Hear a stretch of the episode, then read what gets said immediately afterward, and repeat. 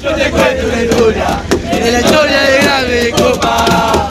La que canta la juventud, la final se trajo la copa.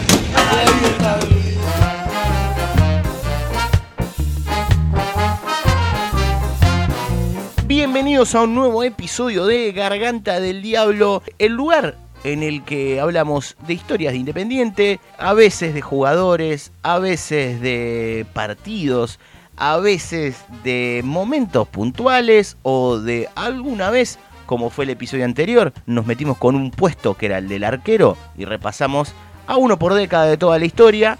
Pero en el día de, el de hoy, que es el que vos decidiste darle play, vamos a hablar, querido Fer, de un partido tal vez uno de los más importantes de la historia de Independiente. ¿Cómo estás, Lauta? Bienvenidos a un nuevo episodio y me gusta que hagamos esta introducción cuando la gente por ahí viendo la portada ya se imagina de qué trata el, el capítulo. Bueno, pero... Pero está bueno eh, como rumbear para dónde vamos a ir y es uno de los partidos más importantes, uno de los partidos más misteriosos por muchos años. Claro, es verdad. De los que, de los que teníamos noción de- del resultado, de, de cómo terminó la historia, pero lo, lo demás era casi, no te digo un mito, porque muchas personas de los que lo vivieron, por suerte, siguen estando vivos para contarlo y demás, pero que no, no, no, no, no había el, el material que por ahí se dispone de otros partidos tan importantes en la historia de Independiente. Que aparte lo que, lo que daba bronca durante mucho tiempo, vamos a hablar, como lo decís vos, lo vieron en la portada, vamos a hablar de Independiente Juventus, la primera intercontinental de la historia del club. Cuando decimos la primera es porque tenemos dos, Claro, hay clubes porque que... hay que clubes que, bueno, por ahí, o sea, tienen la suerte de tener una nada más, o, o no algunos tener- ninguna. O algunos, pues, no sé, no conocen Japón, que algo tan simbólico. eh, Claro, hay- yo, hay que explicar Hay también. que explicar exactamente, pero en este en particular vamos a hablar de la primera intercontinental que gana Independiente, que es la de 1973, que como decís vos, yo creo que hasta le dio más mística todavía. Sí, obvio. Esa cosa de que durante un tiempo no se podía ver, que daba bronca, porque yo me acuerdo que cuando uno empieza a conocer esas historias y vos decís, eh, capaz que podías ver goles más viejos, porque ap- aparecían, no sé, goles del 67, el Sí, sí, torneo. imagen- imágenes mucho más viejas, de partidos mucho más viejos. y vos decís, pero ¿por qué? y menos trascen- trascendentales aparte. ¿Y por qué no está este gol? ¿Por qué no está? Eh, recuerdo que había visto, por ejemplo, el de la primera Libertadores que gana Independiente y el fútbol argentino, que vos decías, esto es del 64. ¿Por qué no está eh, el del 73? Algo que está hecho, o sea, no, no es por desmerecer lo de acá, pero tantas veces que se habla de, de lo- lo- la, la tecnología de afuera y además algo que se transmitió desde afuera, desde otro país, que vos decís, bueno, por ahí quizás estaban más avanzados o lo que fuera, tampoco lo, lo- teníamos. Tampoco lo teníamos. Este partido en particular, eh, del que estamos hablando, del 28 de noviembre de 1973, tiene un nacimiento, obviamente, que es obviamente campeón de la Copa Libertadores. Eh, estamos hablando de lo que era ya la segunda de lo que van a ser las cuatro seguidas: 72, 73, 74. Cuatro Libertadores seguidos. Sí, sí, hay algunos, imagínate, no llegan a tener cuatro y ya que Independiente ganó cuatro seguidas. O algunos que solamente tienen cuatro. Claro, hay, hay que explicar. Hay te que digo, explicar. Gente que le gusta el fútbol, por ahí se mete en el podcast y se, como juega cuatro Libertadores. sí. Claro, sí, sí, sí, sí. Cuatro seguidas. Eh, había un récord de otro equipo argentino que había ganado tres seguidas, pero bueno, Independiente dijo, no, para cuatro seguidas. Eh, y así pasó con Independiente. La del 73, que estamos hablando en particular, hemos nombrado en otro episodio, por ejemplo, la de la doble visera, que la del 72, la final de la Intercontinental del 72, vino a jugar el Ajax, el único partido que juega Cruyff en Argentina. Y en 1973 se vuelven a repetir los campeones de América y de Europa. Le alcanzó. Tuvo suficiente con la del 72, me parece. Claro, 72 campeones de América y de Europa eran Independiente y Ajax, 73 los mismos. ¿Qué pasa con esto? Ajax desiste en jugar esta, esta final, algo que pasó, pasó varias veces en, la historia de, de la Intercontinental.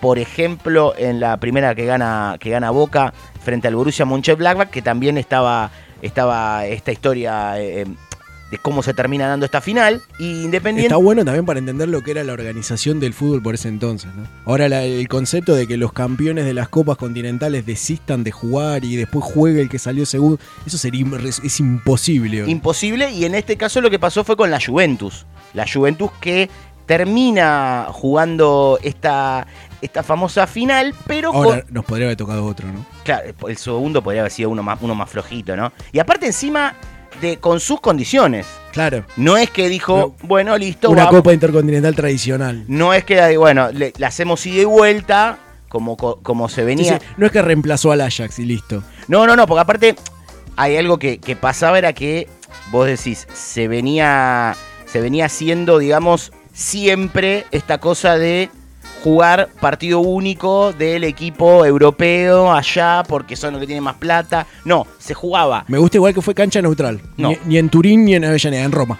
Claro, sí, no, tan neutral no fue.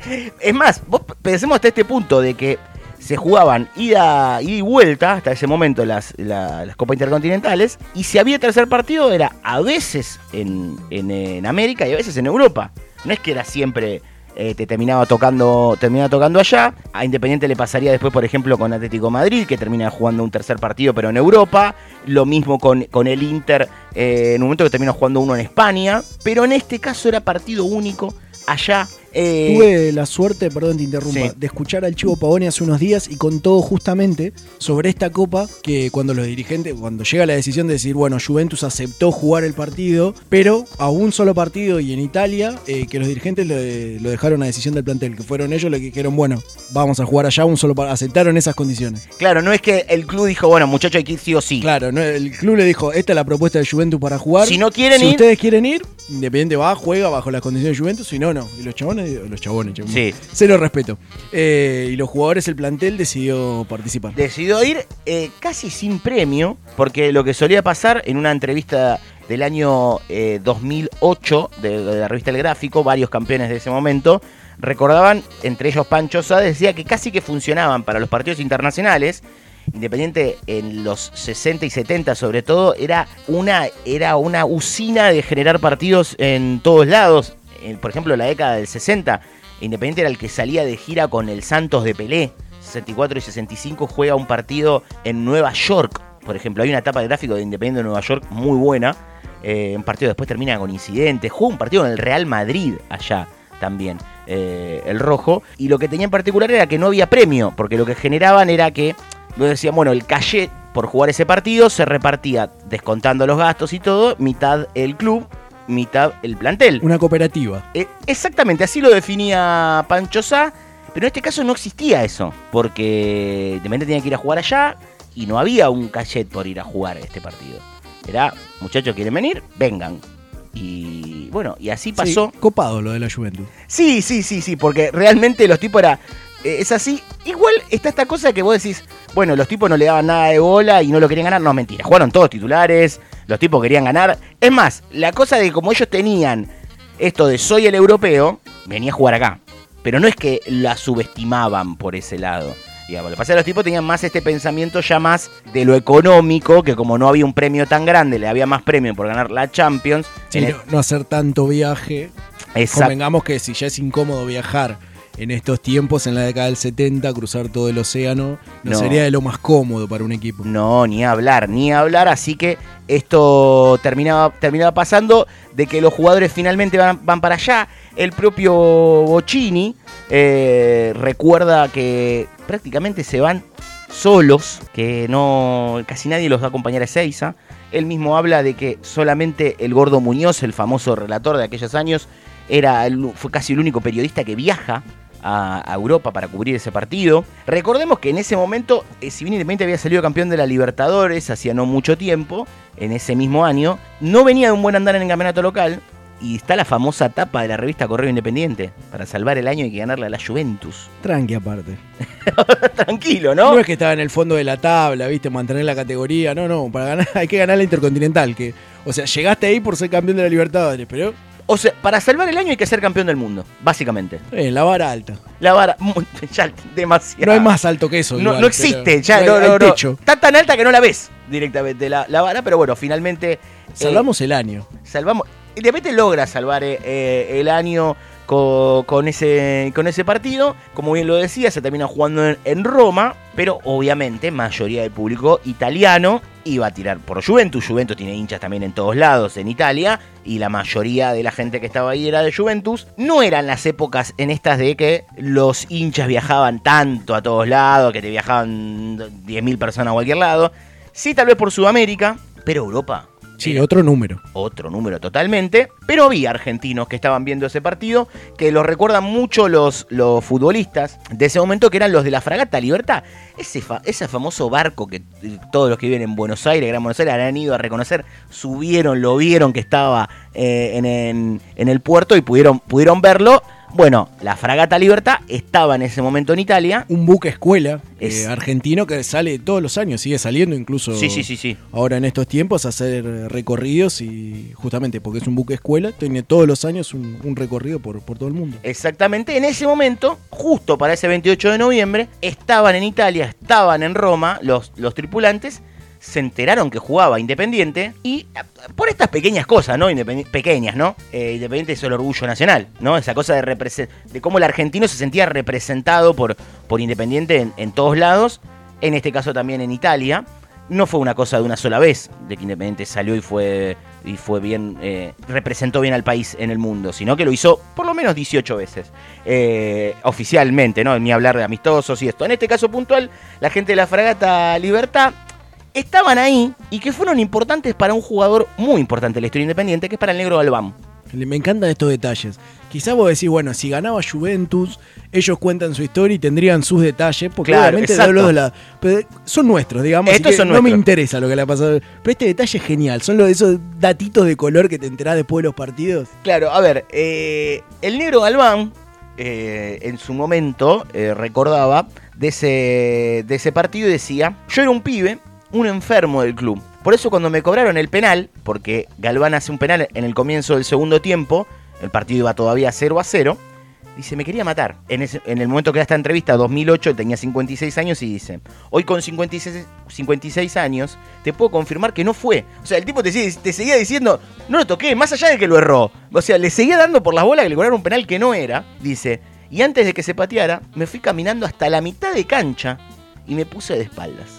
No quería ver. En eso noté que los de la fragata, el público de la fragata Libertad que estaban ahí, empezaron a festejar y me volvió el alma al cuerpo. Hubiera sido catastrófico para mí. O sea, eh, de la fragata Libertad le, le hicieron darse cuenta al negro Balbán que Antonello Cucuderu había tirado el penal a las nubes. Estaba a punto de suicidarse el El negro. negro Galván. Galván estaba que no, no- Negro Galván en el medio de Roma. el, el Negro Galván, para que se den una idea, eh, campeón del mundo con Independiente, campeón del mundo con la selección argentina en el 78, jugó casi un tiempo en un partido en cancha de ferro con la tibia y peroné fracturados. Para que se den una idea de lo que era el Negro Galván como número 5, para muchos de lo que lo vieron, hasta mejor que Marangoni, porque además de su entrega, que es lo que estoy diciendo, de lo que cómo jugaba, tiene una calidad impresionante. El Negro Galván muchos eh, lo marcaban también como que era, si bien fue contemporáneo al Bochi y jugó mucho, mucho tiempo con él, eh, en un momento era el preferido realmente de la gente antes que Bocini.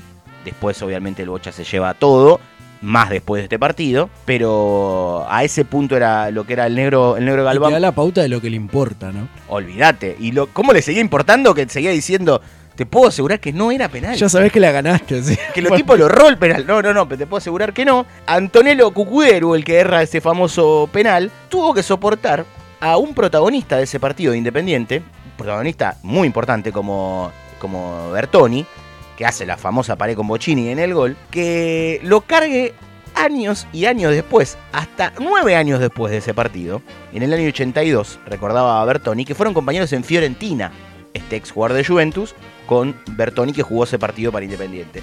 Y que lo seguía gastando. Dice, recuerdo que unos años después, en el 82, cuando yo ya estaba en la Fiorentina, compartí equipo con Cucuderu. Aparte, y- con, perdón, Sí, unos años después, o sea, del 73 al Nueve 80. años. O sea, vos imagínate venga un tipo a seguir hinchándote las bolas por el penal que Por el penal que erraste. Nueve años después. compañero, no rival, no es que te está gastando porque es rival. Y si siempre lo gastaba con aquel día que había, había pinchado una nube por lo mal que había pateado el penal. O sea, imagínate, nueve años después Bertoni lo seguía, lo seguía gastando por ese... Me gusta esa cosa tipo Argentina con Richarlison post Copa América. Claro, De totalmente. las gastadas, me imagino a Bertoni llegando nueve años después viéndolo. No, ay, me De, de esa que arrancás a reírte antes. Sí, sos vos, o sea, vos le erraste el penal. ¿Qué es lo que termina pasando? Bueno, después Independiente, los mismos jugadores lo reconocen. Casi todo el partido estuvieron aguantando. Juventus tenía un gran equipo. Pero en un momento, como siempre, como solía pasar, muchas veces, el, genio frotaba la lámpara. El rey mago, la leyenda que vino de Zárate, como le decía Víctor Hugo Morales, arranca la jugada, eh, hace la famosa pared con Bertoni, define de emboquillada, levantándosela a nada más y nada menos que Dino Sof, uno de los arqueros más importantes de la historia del fútbol, sobre todo obviamente en el siglo XX. Ya estamos 21 años de este, pero bueno, vamos a hacer la separación. eh, que llevaba un invicto muy largo, le convierte este famoso gol. Gol que estuvo desaparecido durante muchos años, que después vamos a contar la historia de cómo, de cómo vuelve, cómo se vio finalmente eh, en todos lados. Pero este gol de, de Bocini que cambia todo, que como hemos contado en el episodio dedicado al Bocha, hizo que despertar el interés de Juventus, que en su momento lo buscó, finalmente el Bocha se terminó quedando eh, en Independiente porque no estaba tan interesado, era muy joven, él quería, decía, como ganarse más un lugar en Independiente. Para poner en contexto, la cuenta Bocini Retro hace unos días de lo que, fue la esta grabación, había compartido el momento de la llegada del primer contrato profesional de Bocini. Fue en enero del 74. O sea, Bocini hace el gol de la Intercontinental sin contrato profesional. Sin contrato profesional, la Juventus lo busca. Bocini dice que no. Y tuvo que esperar hasta enero para tener finalmente su contrato profesional. Bueno, cosas que siguen pasando hoy en día. Sí, seguro, olvídate, claro que sí. El Bocha que vivía en la pensión, que quedaba en ese momento en la doble visera, y vuelve de ese partido a seguir viviendo en la pensión. Sí, aparte pensémoslo, incluso más allá de, de- de- de todas las diferencias y demás, que hoy en día irte a jugar al exterior, más allá de la diferencia económica que les convenga hacer a los jugadores hoy en día, que eso es entendible, es un trabajo para ellos, Obvio. está perfecto, pero Bochini dijo que en una época donde no era común No, para nada. irte a jugar al exterior, y menos un equipo como la Juventus, así como si nada. Para nada, para nada. O sea, hoy en día, no te digo que cualquier jugador que llega primero termina jugando en el exterior, pero hay muchos más mercados, muchas más posibilidades. Y que ya, si se iba, aunque sea un poco, pero bastante, a la vez, había dejado su huella en el club. Obvio, Porque se estaba yendo campeón del mundo con su gol. sin contrato. sin contrato. Pero bueno, finalmente pasa esto. En la previa de ese partido, ¿vieron la famosa frase?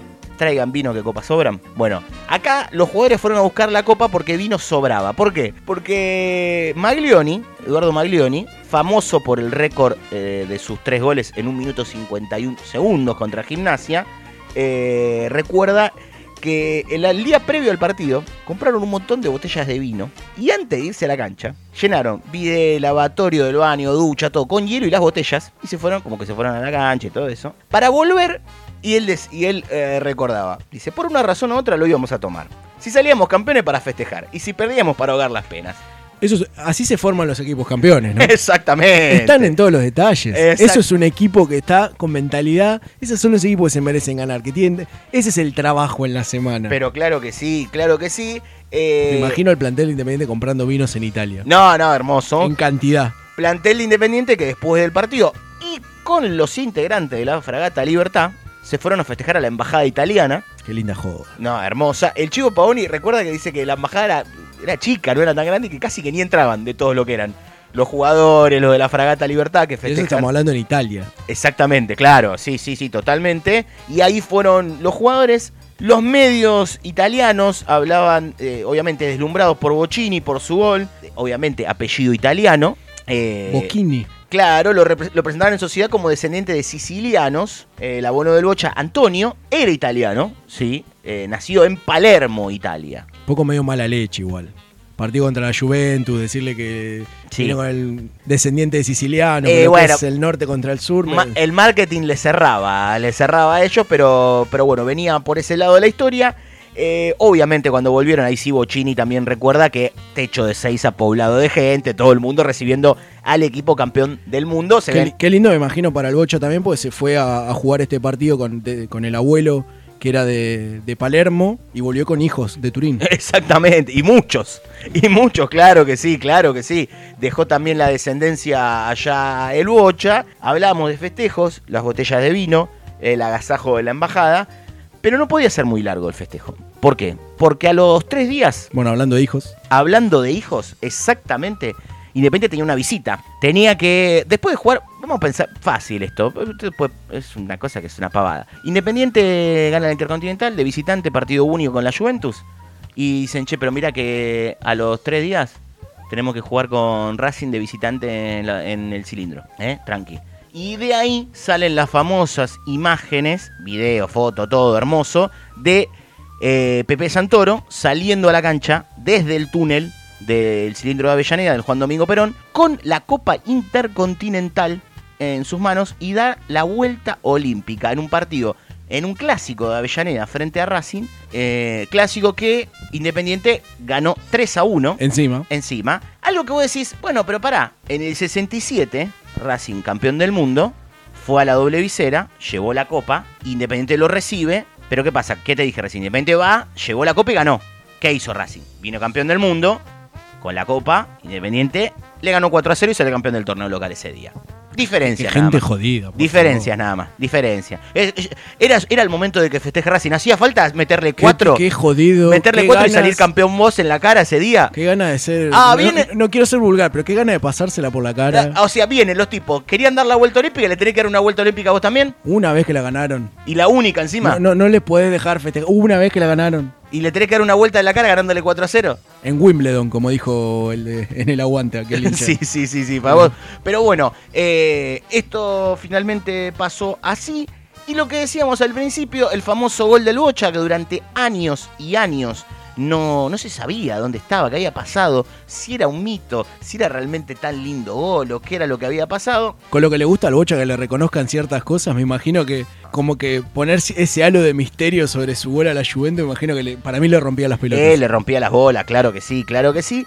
Ese famoso gol que, lo- a ver, la mayoría, antes de ver ese video, lo habíamos visto en dibujos, fotos. Hay una foto del momento exacto que él define y como recreaciones de la revista El Gráfico, que era que te armaban como un, precisamente un grafiquito de la jugada, como un mapita se podría decir, ¿no? Sí, sí, como una cronología de la jugada. Claro, exactamente. Tan lindo gol encima. No, golazo. Porque no es que decir, bueno, faltó un penal. Y bueno, y que, ¿sabes qué? No nos mintieron nada. No. Porque lo ves y decís, ah, fue tal cual como nos decían, ¿eh?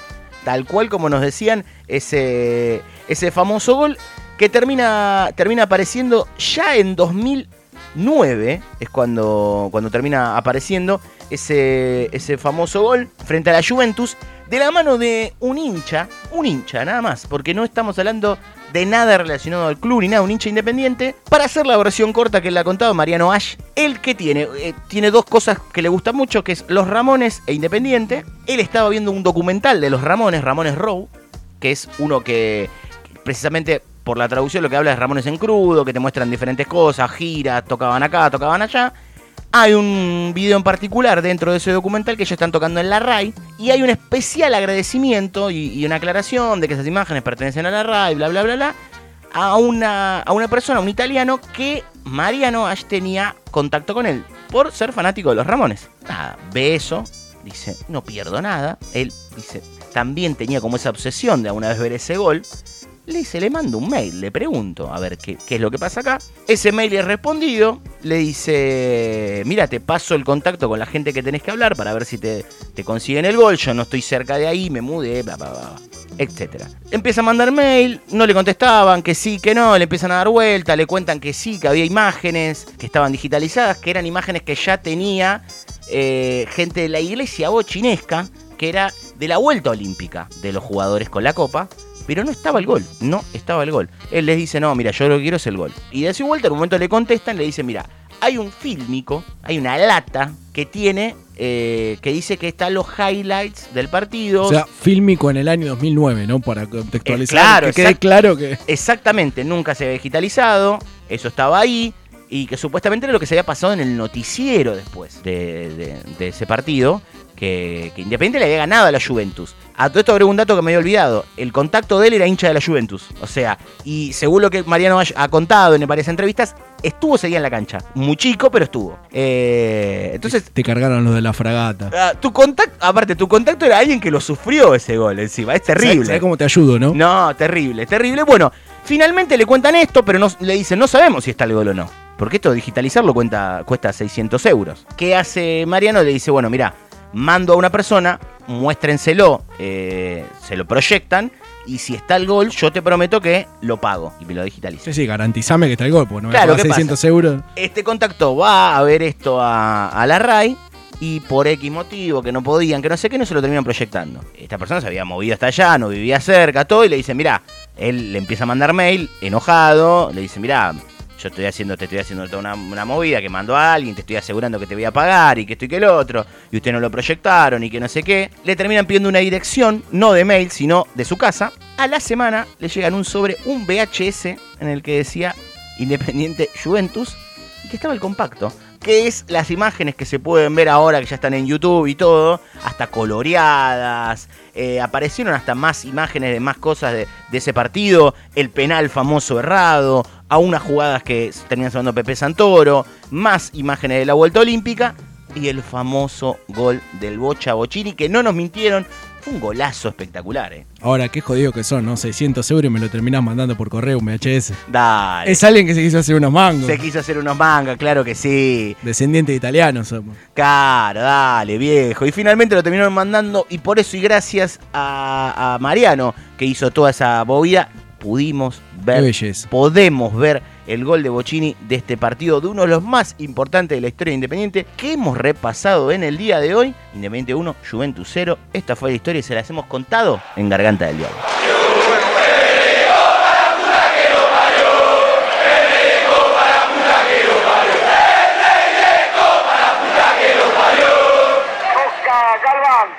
Juega la pelota para Comiso.